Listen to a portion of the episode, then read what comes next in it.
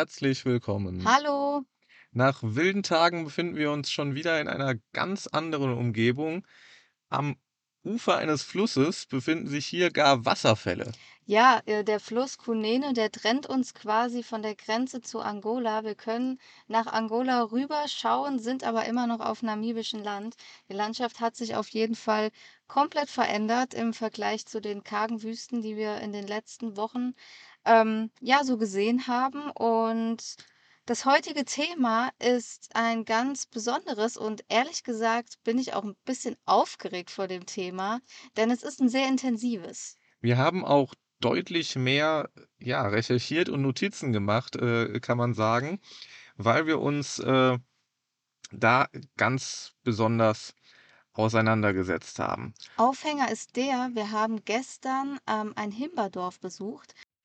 Bestimmt habt ihr schon mal ein Bild von dem Volk der Himba in Dokumentationen oder auch auf Fotos gesehen. Ich versuche es mal kurz zu beschreiben. Äh, allen voran die Himba-Frauen oder nur die Himba-Frauen ähm, haben rot eingefärbte Haut. Das kommt von dem natürlichen Stein Okra, was ja zu einem roten Pulver verarbeitet wird und mit einem äh, Fettbestandteil kombiniert wird. Und genauso werden auch die Haare ähm, ja mit so einer Lehmpaste, die aus dem gleichen Material hergestellt wird, aus Okra, ähm, ja, eingepastet, kann man sagen.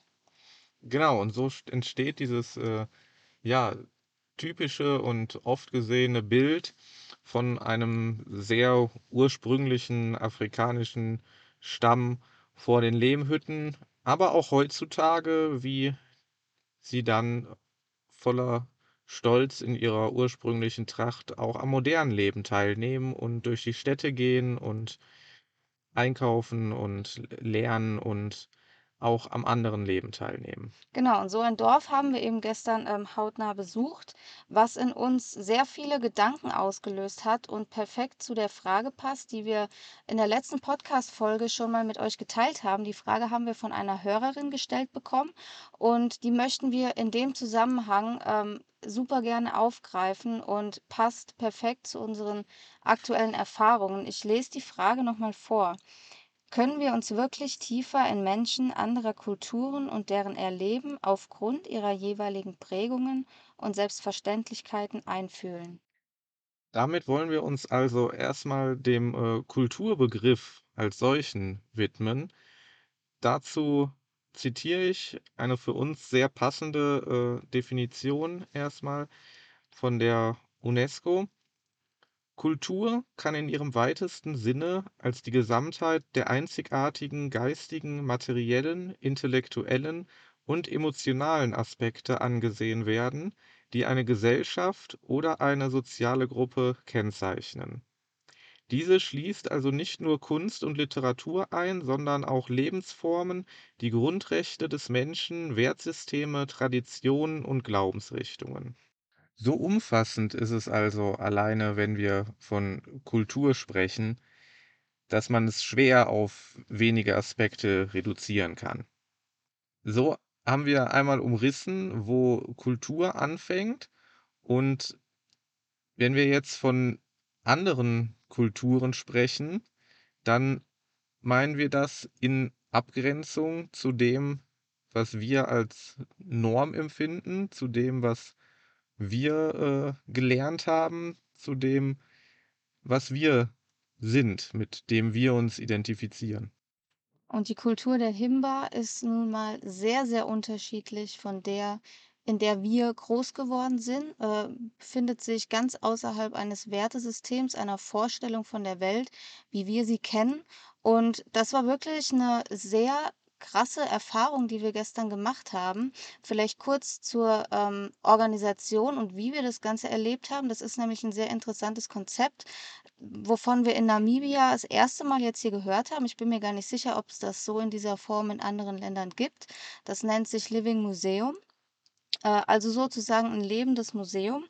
Ähm, in diesem Fall ist es so, dass äh, das aus einer deutsch-namibischen Initiative besteht oder auf dieser Initiative beruht. Die Ziele dieser deutsch-namibischen Initiative mit den lebenden Museen ist es, ähm, einerseits Armut zu bekämpfen und auf der anderen Seite die Kulturen zu erhalten. Wie funktioniert das in der Praxis? Ähm, die Traditionen der Kulturen, wie jetzt beispielsweise ähm, im Falle der Himba, im Falle eines Dorfes, äh, die können sich in dieser Initiative, dieser Initiative anschließen. Ähm, Menschen, Reisende können dieses Dorf besuchen, haben dadurch eine authentische Reiseerfahrung und die Himba in dem Fall haben äh, ja eine ne Einkommensquelle. Das heißt, es ist Armutsbekämpfung auf der anderen Seite und Kulturerhalt äh, und Bildung auf der anderen. Wir haben uns sehr über dieses, äh, Projekt informiert. Ihr könnt auch in den Shownotes noch mal nachlesen. Da findet ihr viel, viel mehr Informationen dazu. Auf jeden Fall, äh, gibt es diese Living Museums eben, ja, über ganz Namibia verstreut und auch nicht nur zu den Himba, sondern auch zu den Herero, zu den Damara und eben vielen verschiedenen, äh, Stämmen der Wir Region. waren wir waren bei dem Konzept vorher, muss man sagen, ziemlich skeptisch, weil wir eben ja genau nicht das wollten, was ein Museum so impliziert, nämlich, ja, 'n Menschenzoo zu haben. Äh, da haben wir uns im Vorhinein wirklich ein bisschen Sorgen dazu gemacht, wollten dem Ganzen aber eine Chance geben und müssen jetzt im Nachhinein wirklich sagen, dass wir es gut fanden, weil also, wir fanden es auch wirklich authentisch entgegen unserer Erwartung. Man könnte natürlich auch in jedes andere x-beliebige Dorf gehen. Dafür gab es auch, ähm, mehrere Möglichkeiten, hätten wir auch machen können. Aber da ist natürlich immer so ein bisschen das Problem, weiß man, ob das Geld, was man dem Guide zahlt oder vielleicht sogar irgendeinem äh, irgend 'ner Agentur kommt das wirklich in dem Himba-Dorf auch an? Haben die Menschen was davon? Und ist es den Menschen vielleicht sogar unangenehm, wenn, ähm, wir als Weiße, wir als Fremde in das Dorf eindringen? Und dieses Living Museum hat eben schließt diese beiden Sachen aus, ähm, auf beiden Seiten. Genau, also von daher ein, äh, Problemlöser, der dieses, äh, unangenehme Gefühl nimmt, wenn man jetzt, äh, voyeuristisch in ein echtes Dorf spaziert und da Bilder macht und Videos und, ja, den Menschen bei ihrem Alltag stört. So bekommen sie die Möglichkeit, dass erstens sie die Tradition weiterleben können, damit sogar Geld verdienen können und ja, letztendlich in unseren Augen ein Projekt, wo es, äh, sehr, sehr viele Gewinner gibt und was den meisten zugutekommt. Ja, jetzt lass uns mal so ein bisschen rekapitulieren und über die Kultur der Himba sprechen, was die Kultur denn wirklich so ausmacht, um dann auf unsere Frage noch mal, äh, zu sprechen zu kommen. Erzähl mal ein paar Punkte, was du gerade noch so was dir im Kopf geblieben ist von gestern. Ja, sehr, sehr beeindruckend, äh, auf jeden Fall. Es ist was grundlegend anderes. Wir können natürlich, äh, viele, viele Sachen schwer nachvollziehen und allen voran war da natürlich das, äh, fehlende Duschen, die sehr interessante Art der Körperhygiene, speziell speziell für dich, speziell für Frauen. Genau, also Himba-Frauen ist es tatsächlich traditionell untersagt, jegliche Form von Wasser für Körperhygiene zu verwenden. Ähm, auch aus dem Grund, dass sich die die rote Farbe, ähm, dann von der Haut eben abspült, die, ähm, einerseits, ja, zu der Tradition gehört, andererseits aber auch rein praktisch, äh, den Zweck verfolgt, die, äh, Haut zu schützen. Ähm, und die einzige Körperhygiene, äh, die die Frauen so betreiben, ist tatsächlich eine Art von von Räuchern. Also, es wird, äh, eben dieser Okrastein, der auch für, ähm, die Einfärbung der Haut und der Haare und, äh, verwendet wird, auch in einem ja, in so einem Art Tongefäß, ähm, pulverisiert. Dann wird das mit Mopane, also einem Baum, der auch dort wächst, äh, vermischt und, ähm, eben angezündet, sodass wirklich, ja, so ein Rauch so eine Rauchschale entsteht. Und diese Rauchschale halten sich die Himba-Frauen dann eben an die ja, Stellen, die eben, äh, gesäubert werden müssten. Also, es ist so eine Art Dampfbad, könnte man sagen. Äh, die halten sich das dann unter die Achseln und so weiter und das ist deren Art von Körperhygiene, was ja für uns unvorstellbar ist. Also, Ich kann's mir nicht vorstellen, mich mein ganzes Leben lang nicht mit Wasser zu waschen. Das ist schon beeindruckend. Weil wir es eben von, äh, klein auf anders gewöhnt sind und jetzt so völlig andersartige Eindrücke erleben in Form dieses, ja, knapp dreistündigen Besuchs, in den wir in diese Welt eintauchen durften. Genau, was wir auch erfahren haben, äh, das ist ja immer so ein bisschen auch mit Klischees verbunden, gerade bei solchen indigenen Stämmen. Wie ist es oder auch mit den interessantesten Fragen verbunden. Wie ist es denn, äh, mit dem Frauen und Männerbild? Ähm, wie sieht so eine Ehe aus? Was hat die Frau für Rechte und so weiter? Und das ist ganz spannend, weil, ähm, traditionell, ähm, haben wir erzählt bekommen, wurde, ähm, der Ehepartner äh, schon in, ja, teilweise in Kindesalter festgelegt. Das heißt, ähm, es kann, es konnte vorkommen, dass bereits ein Mädchen mit sieben Jahren wusste, okay, das wird später mal mein Ehemann. Es ist dann aber so, dass die Frau erst, als sie 23 oder wenn sie 23 wird, zu dem Mann zieht oder in das Dorf des Manns zieht. Vorher bleibt sie tatsächlich dann äh, ja in ihrem Elternhaus. Ähm, und die Wahl des Partners, ähm, hat meistens darauf beruht, ähm, dass man eben weiß, worauf man sich einlässt, ähm, was dazu geführt hat, dass eben häufig Inzest, äh, betrieben wurde, weil dann zum Beispiel die Eltern den eigenen Cousin ausgewählt haben, äh, als Ehepartner. Das ist mittlerweile aber nicht mehr so. Ähm, also da hat auch eine Entwicklung stattgefunden. Ähm, heute können sich die Menschen, sowohl Frauen als auch äh, Männer der Himba-Kultur, ihre Partner selber aussuchen. Es ist auch erlaubt, äh, sich scheiden zu lassen. Und ähm, genau, also daran sieht man auch, dass eine Kultur sich eben auch entwickeln kann. Eine Kultur ist nicht statisch, sondern in dem Fall absolut dynamisch. Definitiv bleibt das Ganze nicht statisch und man sollte sich, äh, Entwicklungen öffnen und das tun sich, äh, die Himba mittlerweile auch. Trotz der Tatsache, dass wir in diesem Dorf ein sehr traditionelles Bild präsentiert bekommen haben, äh, mittlerweile durchaus auch an einem moderneren Leben teilnehmen, deren Kinder in die Schule gehen, Bildung erfahren und zu einem Großteil auch mittlerweile nicht nur auf, äh, Märkten, sondern auch in Supermärkten eingekauft und entsprechend konsumiert wird. Aber was was ich an dem Punkt unbedingt anbringen muss, die Frage haben wir persönlich jetzt sogar schon öfter gestellt bekommen und gestern war es nämlich wieder so. Wir hatten 'ne Übersetzerin dabei, weil die Himba eben nur Over Himba und kein Englisch sprechen und 2 Frauen haben uns fragen lassen, ähm, ob wir denn Bruder und Schwester seien. Und das wurden wir sogar wirklich schon häufiger auch bei Mamadou im Projekt im Windhoek, wo wir gearbeitet haben, oder von anderen Menschen, auf äh, die wir in Namibia getroffen haben, gefragt. Und ähm, ja, der Grund ist einfach, dass unsere Kinder nicht hier sind. Also die fehlende Existenz von Kindern äh, führt in deren Bild dazu, dass sie denken, wir sind Geschwister. Es ist schwer vorzustellen, anscheinend mit 28, mit 30 noch keine Kinder zu haben. Und äh, ja, dementsprechend folgert man, wenn da keine Kinder sind, dann wird es wohl Bruder und Schwester sein. Das sind so, ja, Kleinigkeiten, mit denen es anfängt. Da ist hier ganz klar eher die Regel, deutlich früher und auch deutlich mehr Kinder zu bekommen. Ja, und jetzt stellt sich natürlich die Frage, äh, können wir die Menschen, das war ja die eingangs gestellte Frage der Hörerin, können wir jetzt die Himba wirklich komplett äh, in ihrer Selbstverständlichkeit, in ihren Traditionen nachempfinden? Und die Kultur der Himba ist sicherlich eine, die sich extremst von unseren Erfahrungen, von unserem Erleben, von unserem Aufwachsen unterscheiden in äh, diversen Gesichtspunkten.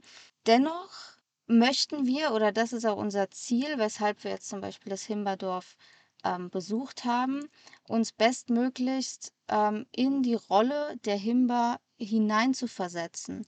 Warum denken sie so? Warum handeln sie so? Ähm, auch wenn das in dem Fall für uns super, super schwierig nachzuempfinden ist, weil sich einfach unser, unser Aufwachsen komplett unterscheidet. Genau, es wird, äh, mit Sicherheit nicht möglich sein, sich, äh, tausendprozentig irgendwo hineinzuversetzen und von daher versuchen wir es einfach mit Ja, einerseits Recherche und sich auseinandersetzen mit demjenigen, äh, dem man da begegnet. Das ist jetzt natürlich bei 'ner dreistündigen Tour auch nicht so langwierig und nicht so intensiv möglich, wie wenn man irgendwo mehrere Tage oder gar Wochen, Monate verbringt. Das ist auch klar. Aber es geht auch gar nicht so darum, jetzt Intensitäten zu vergleichen, denn kulturelle Wahrnehmung und die Fähigkeit, wie sehr man sich irgendwo hineinversetzen kann, die ist eh kaum objektiv messbar.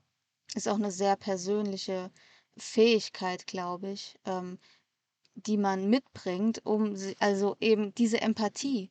Ähm, und damit ja, die kulturelle Empathie ist ja mehr oder weniger 'ne Fähigkeit, sich wirklich, ähm, bewusst auf eine Augenhöhe zu begegne zu begegnen, in die Rolle des anderen zu schlüpfen und eben dieses dieses Feingefühl zu entwickeln, äh, die Motive des anderen zu verstehen und, ähm, so schwer es auch ist, zu 100 % wird es wahrscheinlich nie gehen, nachzuempfinden. Ich finde, kulturelle Empathie ist da 'n sehr passender Begriff. Kulturelle Empathie ist ein gutes Stichwort.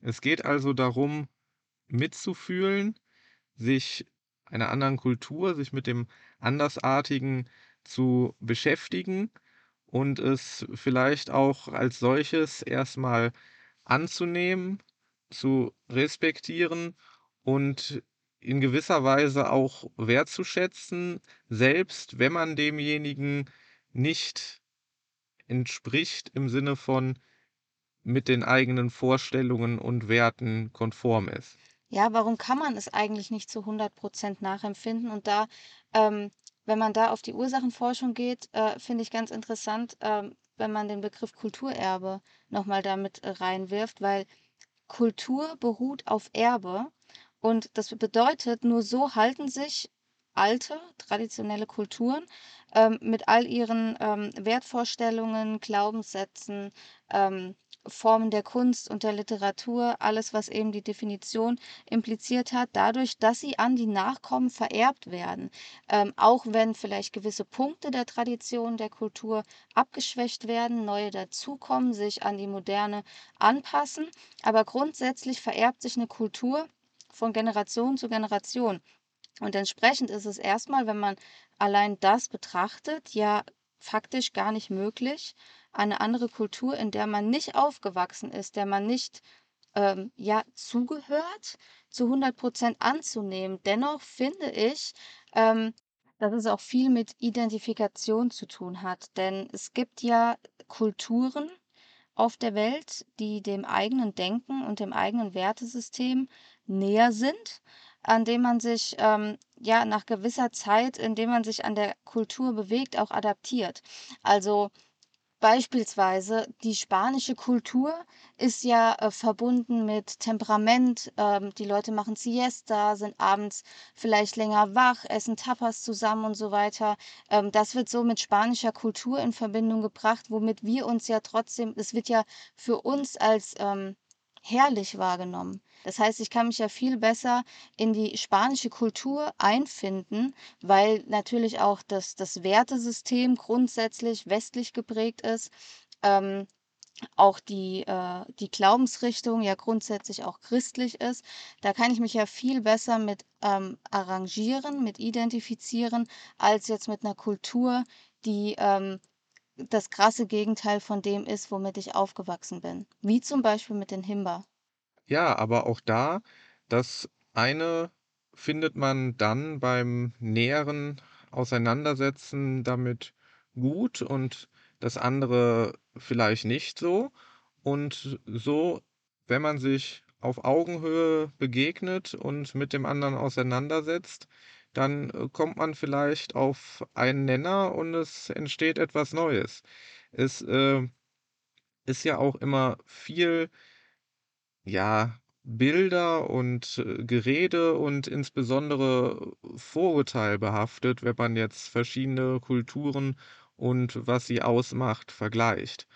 Und, ähm, ich denke, das Entscheidende dabei ist lasst uns nicht, äh, wertebasiert vergleichen, lasst uns anders erscheinende Meinungen anhören, lass uns, äh, gemeinsam diskutieren und wichtig ist, dass diese Begegnungen stattfinden.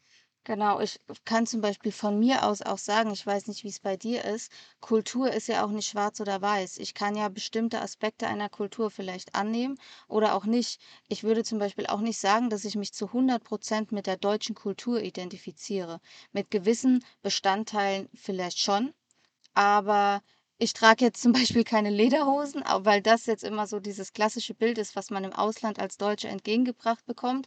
Ähm, ich bin jetzt auch nicht christlich. Ich bin zwar vielleicht in in gewissen Teilen christlich aufgewachsen, dennoch habe ich diesen christlichen Glauben nicht so, wie es, äh, ja, von von Deutschland so wie soll ich das formulieren? Wie es mit Deutschland verbunden wird. Ähm, also gewisse Aspekte einer Kultur nehmen wir vielleicht an und manche Aspekte, mit denen wir uns wiederum nicht so identifizieren können, schon.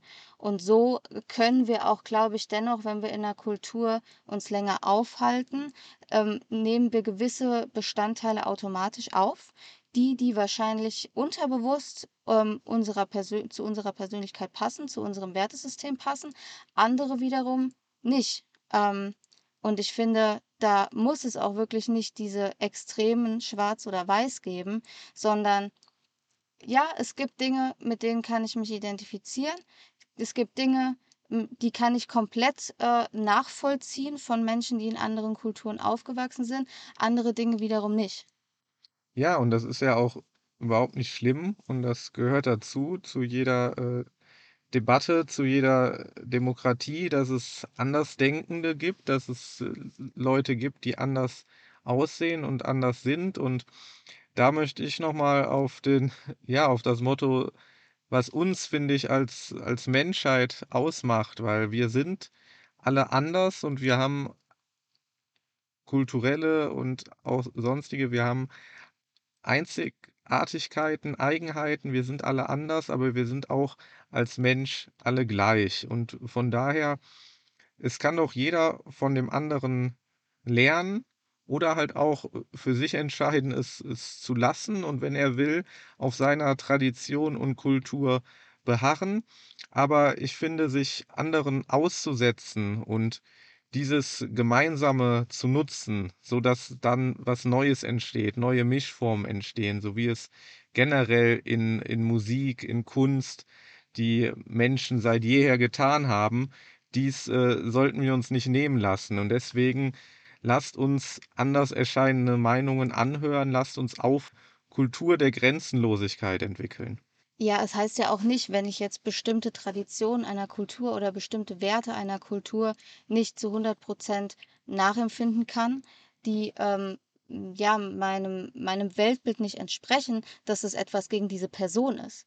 Es ist ja zwar äh, klar wird wird Kultur von Menschen gelebt, aber Kultur ist ja nicht gleich Mensch. Wenn ich die Kultur selber nicht annehmen kann oder nicht möchte, weil sie nicht zu mir passt, heißt es ja nicht, dass ich den Menschen nicht respektiere, der diese Kultur lebt. Das ist ja ein ganz großer Unterschied. Die Andersartigkeit, die wir haben, besteht ja nicht im Menschsein, sondern in der kulturellen Ausprägung. Das mag sein. Aber genau wie du sagst, genau das ist ja das, was kulturelle Empathie ausmacht, dass man natürlich seine Kultur leben kann, aber dennoch nicht außer Acht lässt, was die Kultur des anderen ist, um eben auf Augenhöhe zu begegnen und das Verständnis füreinander aufzubringen. Genau. Um jetzt noch mal auf das intensive Erleben zurückzukommen und wie wir es vielleicht auch schaffen können, intensiver zu reisen und uns mehr mit den Leuten und den Gegebenheiten vor Ort auseinanderzusetzen. Es macht natürlich einen Riesenunterschied, ob man jetzt in einem äh, relativ zügigen Tempo pauschal in zehn Tagen durch Namibia reist, durchorganisiert vom Veranstalter und sich nicht mit den Menschen vor Ort auseinandersetzt. Oder aber, ob man auch mal länger an einem Ort verweilt, ob man sich bewusst mit dem, was auch oft sehr, sehr anstrengend ist, bewusst mit dem konfrontiert, indem man direkt frei alleine in in 'ne Stadt, in 'n Dorf reingeht, einfach auf der Straße rumläuft, einkauft und, äh, Dinge des normalen Lebens versucht zu erledigen, was natürlich beispielsweise für uns jetzt hier auch Überwindung und auch Anstrengung kostet. Denn natürlich, wir sind hier die Andersartigen und wenn man in 'ne Stadt, in 'n Dorf kommt, was nicht gewöhnt ist, dass, äh, allzu viele Reisende vorbeikommen, dann ist man selber natürlich die Attraktion und wird belagert.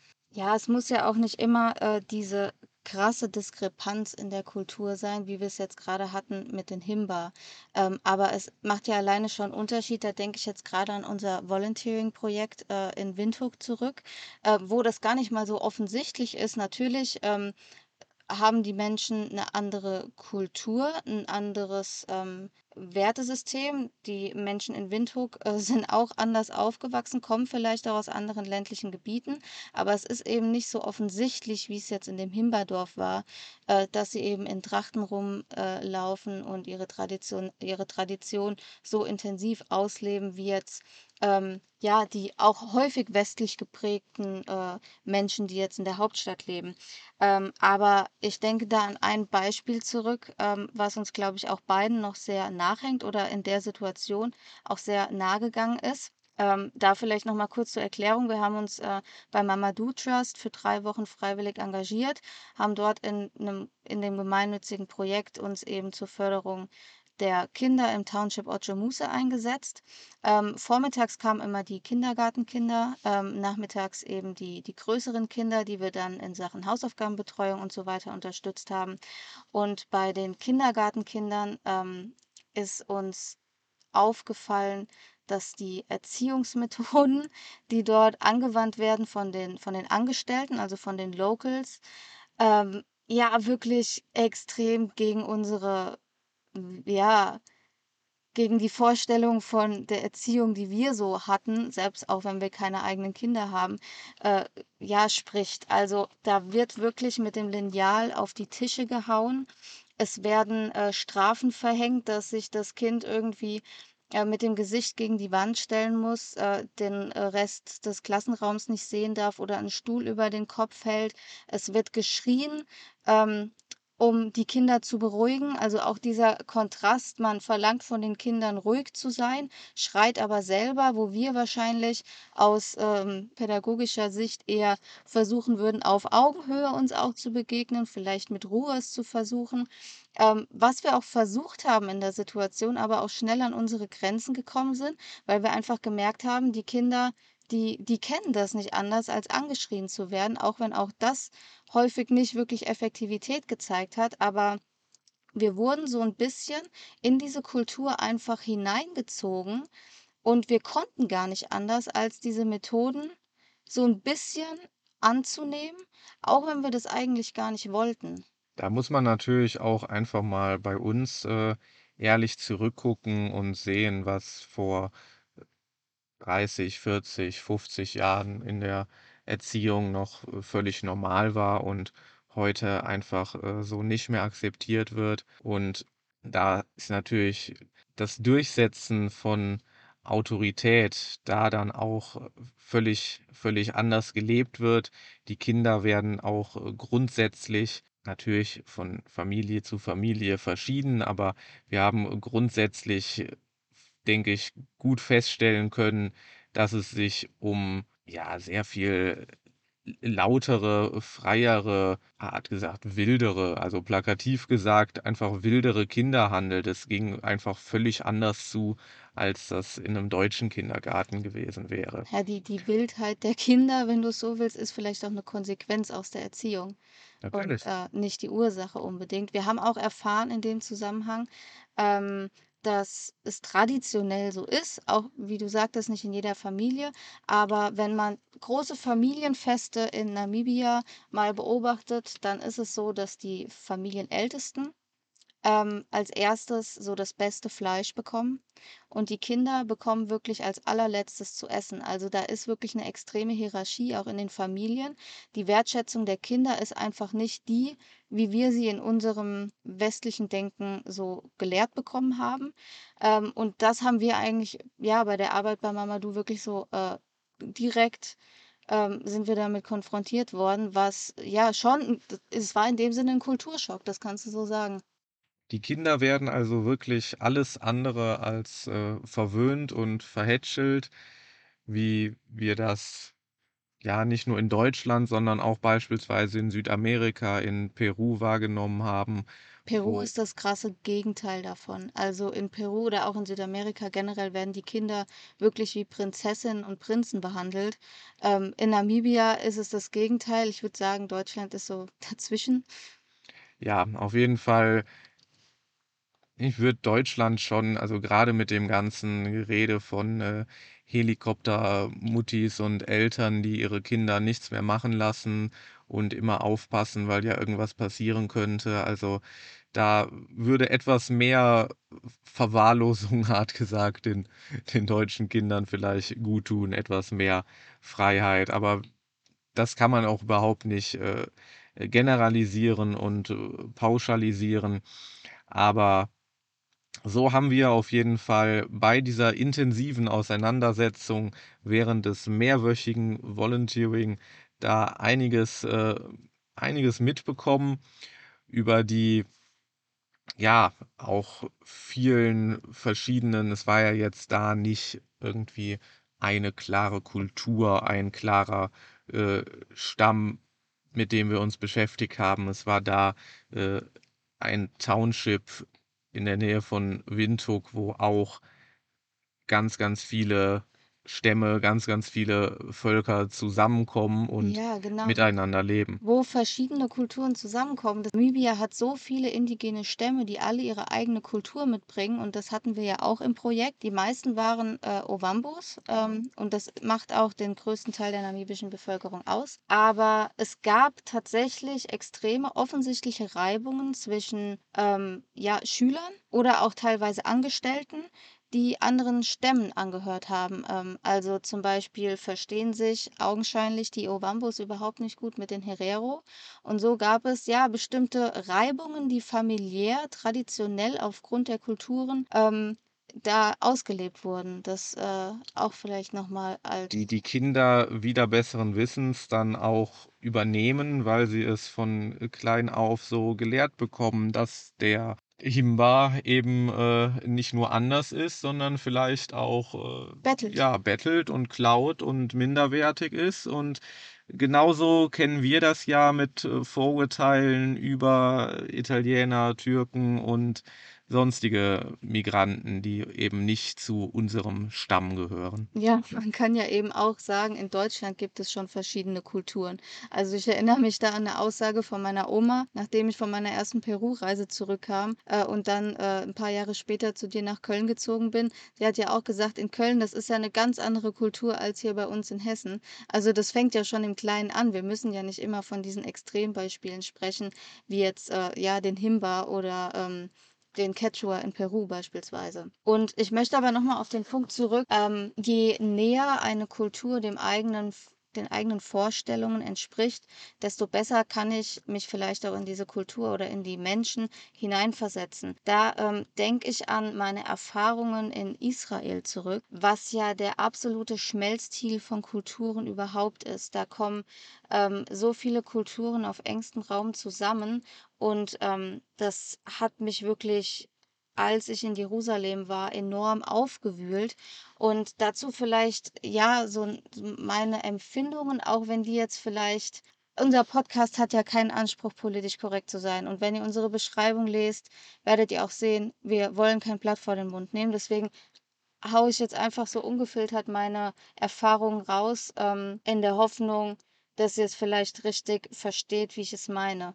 Wenn ich in Israel ähm, mit Juden mich unterhalte oder mich auch sehr intensiv mit der Kultur, mit der Geschichte des Judentums befasse, und das habe ich in der Zeit. Wir haben zum Beispiel in einem Airbnb von einem ähm, alten Veteranen ähm, des israelischen Militärs gelebt. Ich habe mir seine Geschichten angehört und ich muss sagen, ich kann mich besser in die Kultur oder in die Menschen, die ähm, dem Judentum in dem Fall angehören, die jüdische Kultur leben, hineinversetzen. Ich kann es besser nachvollziehen, deren Standpunkt, als beispielsweise die des Islams. Damit soll sich jetzt auch, und das sage ich ausdrücklich, kein ähm, Muslime angegriffen fühlen. Ich habe ja auch gesagt, ähm, dass es ein Riesenunterschied ist, ob ich die Kultur nachvollziehen kann und oder was gegen den Menschen habe. Ich habe nichts gegen den Menschen.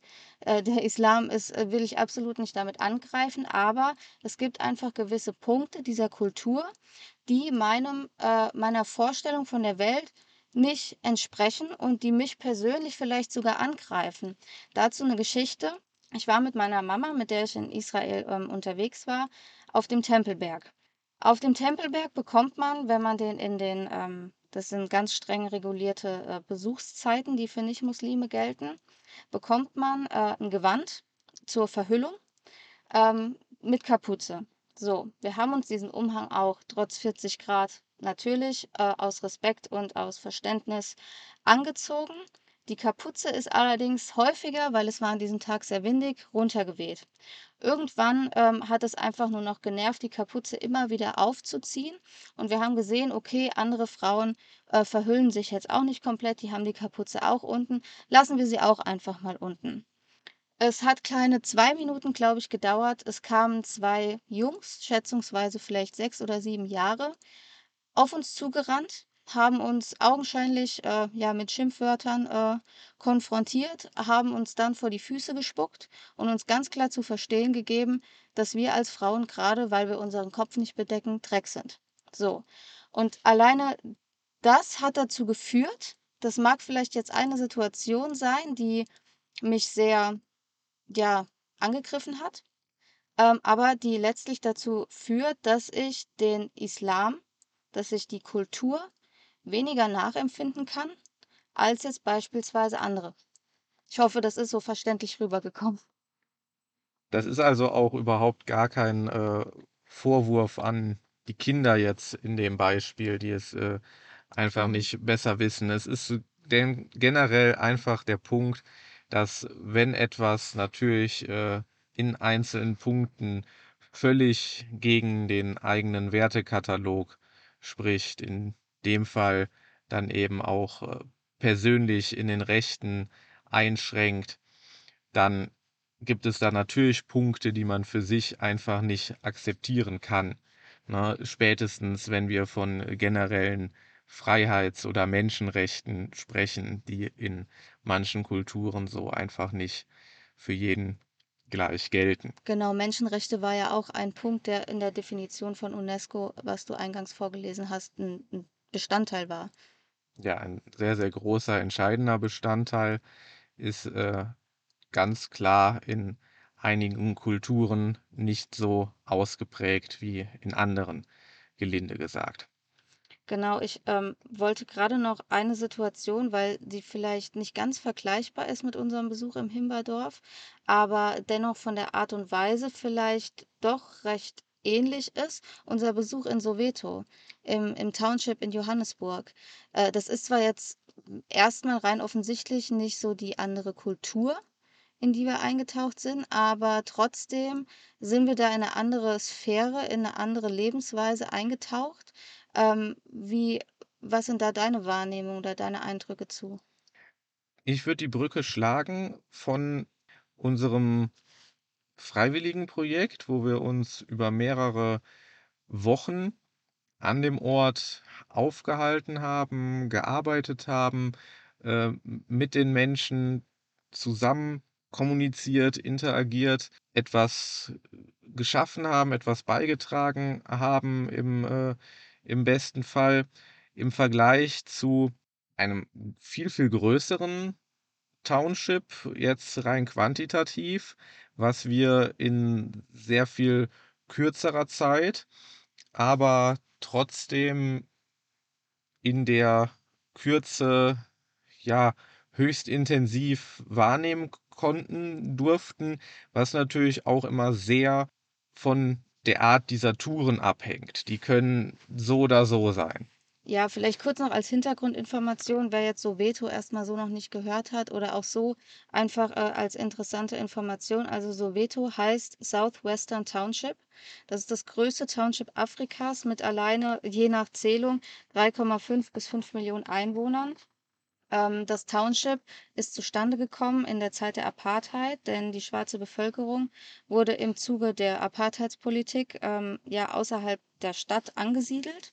Und heute leben in Soweto ähm, aber sowohl ja, arme Menschen in Blechhütten, aber es hat sich mittlerweile auch der Mittelstand und ein kleiner Teil der Oberschicht dort angesiedelt. Und ähm, durch die extreme Prägung der Geschichte der Apartheid ist es, glaube ich, so habe ich es empfunden, in Soweto, ähm, wenn du dich wirklich in diese Zentren begibst, für uns, da ist die Grenze wirklich erreicht, ob wir, da, ob wir diese Menschen nachempfinden können. Weil diese Art von Unterdrückung, die die schwarze Bevölkerung während der Apartheid erfahren hat, die können wir nicht nachempfinden. Wir haben diese Art von Unterdrückung nie in unserem Leben erfahren. Äh, vielleicht in anderen kleineren Bereichen, wenn man als Frau vielleicht mal nicht ernst genommen wurde. Oder jetzt auch hier, wenn wir an der Supermarktkasse in Opuo, in, äh, ja, in einer kleineren Stadt hier in der Umgebung, ähm, angestarrt werden, offensichtlich ähm, über uns gesprochen wird. Ähm, trotzdem haben wir ja diese Art der Geschichte, diese Art der Ausbeutung ja selbst nie erlebt. Das heißt, ich glaube, wir können es uns auch in dem Falle nicht anmaßen, zu sagen, wir können dich verstehen.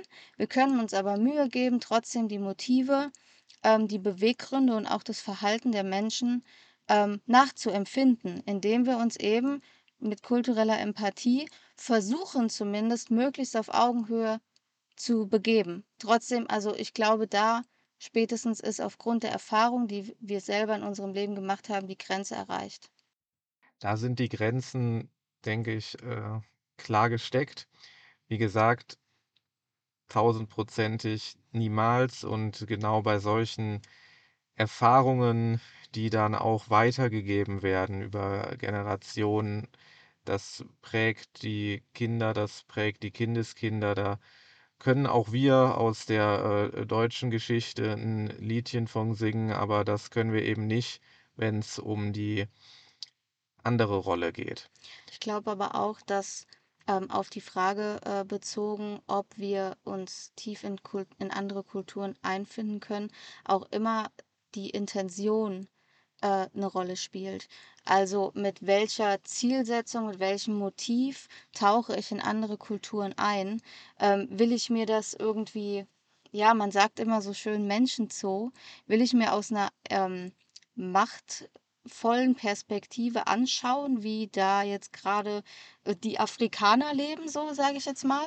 Oder habe ich wirklich das tiefe Interesse daran, eben zu verstehen ähm, mich wirklich damit auch auseinanderzusetzen? Bringe ich den Willen mit, äh, die Kultur zu verstehen und eben auch ähm, mich auf Augenhöhe zu begegnen ähm, mit dem anderen, äh, um ja Verständnis aufzuzeigen und so weiter. Wenn, ähm, wenn ich mich in diese Sphären anderer Kulturen begebe, ähm, bewusst mit dieser Intention, ähm, dann finde ich auch nicht, dass es irgendwas mit einem Menschenzoo zu tun hat, wenn wir beispielsweise Soweto äh, besuchen oder wenn wir ein Himberdorf besuchen, sondern das in dem Fall halte ich für essentiell in unserer Welt, dass auch jetzt zum Beispiel die Himmerfrauen oder die Menschen in Soweto sehen, wie andere Kulturen sind, weil sonst haben sie ja überhaupt keinen Zugang dazu. Die Himbas sehen, wie wir sind, wir sehen, wie die Himba sind. Und sonst würden die Himba, ich nehme es jetzt einfach mal an dem Fall, auch ja nie das Weltbild entwickeln können,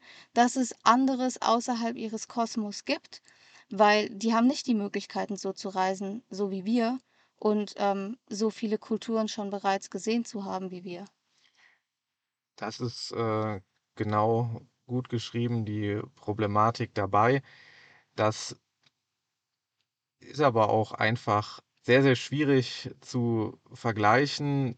Das ersetzt in keiner Weise die direkte äh, Konfrontation mit anderen Kulturen. Und ja, es ist jeden Tag, den wir uns hier äh, mit den Menschen, mit den Gegebenheiten vor Ort auseinandersetzen. Und ja, jedes Mal, wenn man angekommen ausgequatscht wird, wenn man äh, belagert wird, wenn davon ausgegangen wird, dass man als äh, reicher weißer Tourist ja jedem, was wir einfach nicht können, jedem äh, ständig Geschenke verteilen könnte, dann ist das den Menschen ja überhaupt nicht vorzuwerfen. Es ist nun mal das, was ja, was sie denken, was sie erwarten und dementsprechend ja, müssen wir nur ruhig bleiben und versuchen, sie aufzuklären und auch einfach zu zeigen, dass es nun mal nicht so ist, dass wir alle äh, unglaublich In Gold baden. in,